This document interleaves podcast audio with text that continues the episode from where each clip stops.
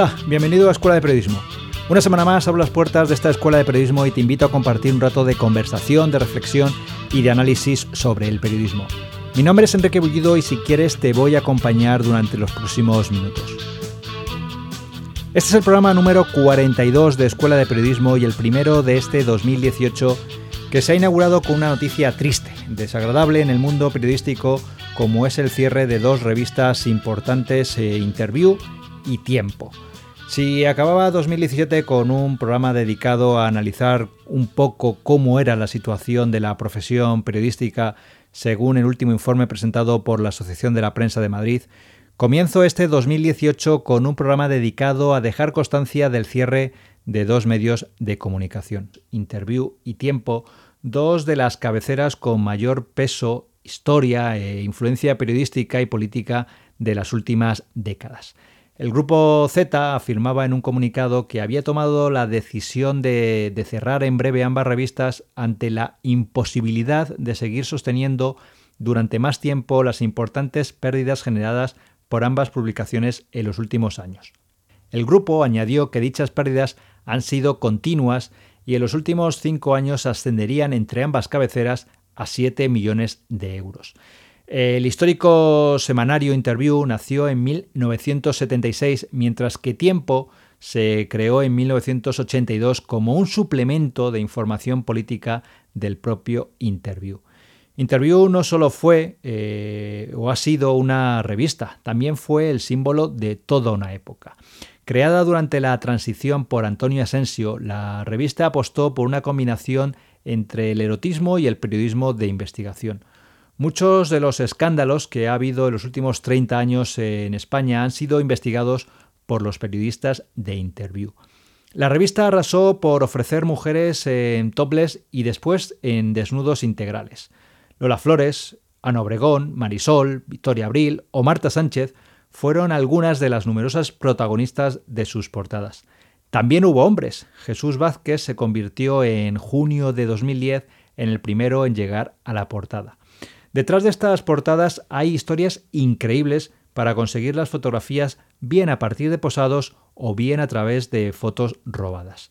La persona que durante casi 30 años estuvo negociando y consiguiendo los desnudos para la portada fue Miguel Ángel Gordillo, ex subdirector de la revista. Te recomiendo que escuches la entrevista que le hizo Carlos Alsina en Onda Cero sobre los métodos que utilizó Gordillo para encontrar mujeres para las portadas.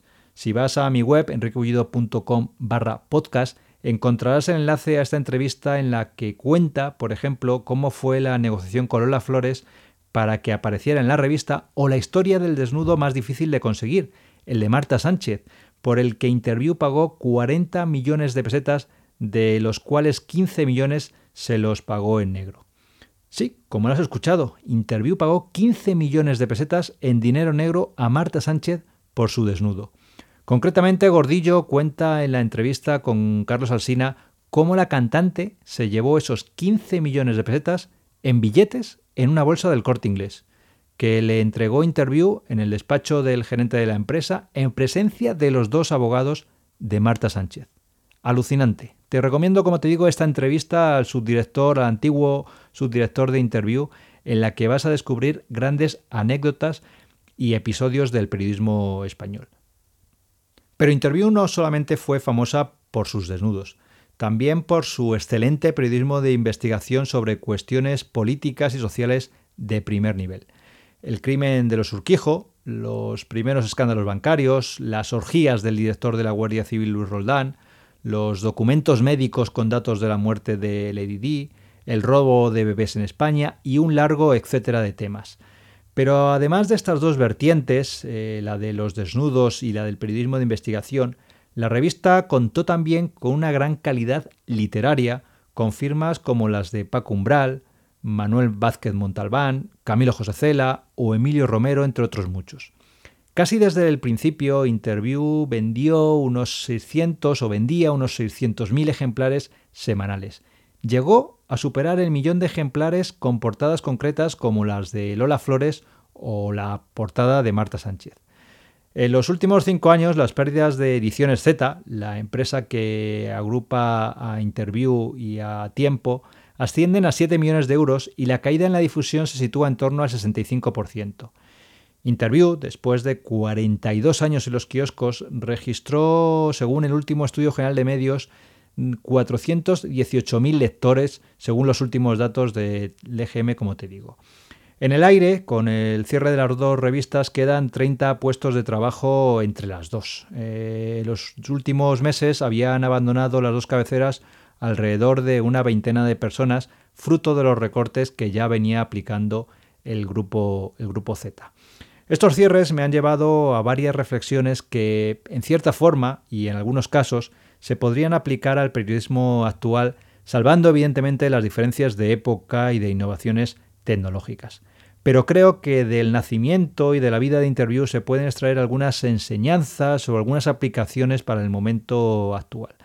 La primera es que hay que arriesgar en el lanzamiento de nuevos productos y que un medio de comunicación puede tener un anzuelo, en el caso de Interview serían los desnudos, su equivalente ahora sería el clickbait, pero detrás de ese anzuelo tiene que haber periodismo serio, periodismo riguroso, periodismo de investigación.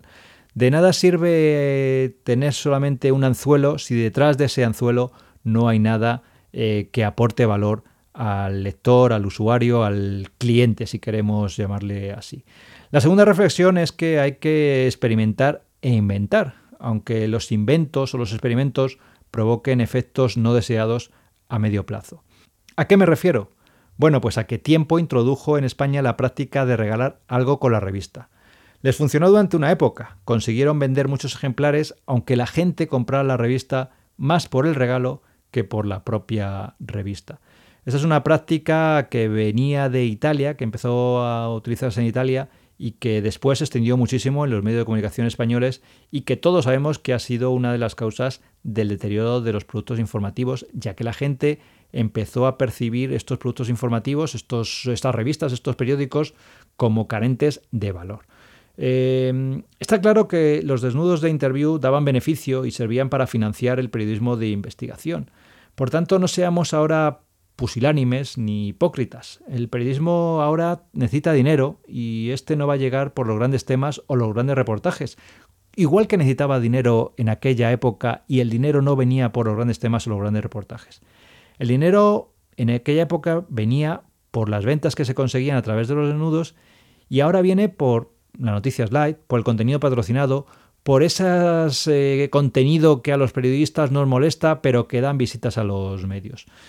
Creo que la crisis de interview y de tiempo es semejante a la crisis de los periódicos de papel que están absolutamente superados por Internet.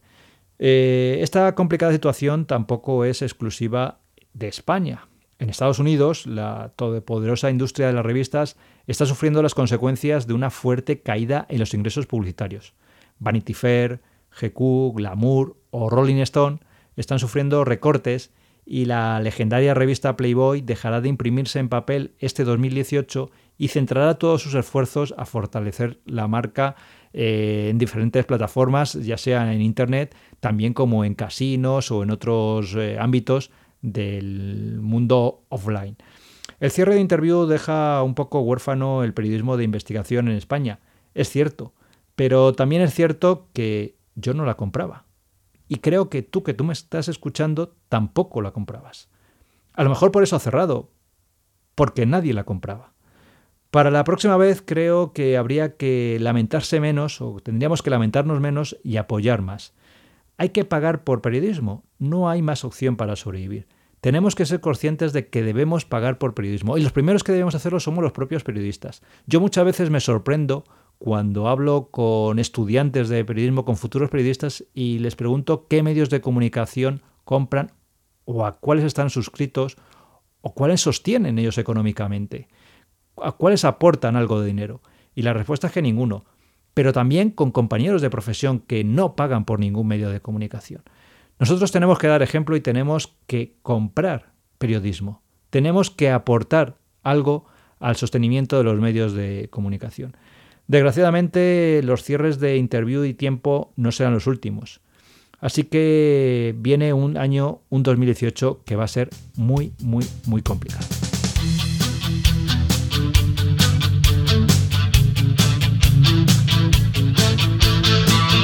Y hasta aquí ha llegado el programa de hoy. Otro día más te doy las gracias por escucharme estos minutos. Te invito a visitar mi página web enriqueullido.com y a suscribirte al boletín si todavía no lo has hecho. Muchas gracias por dedicarme tu tiempo y hasta el próximo programa.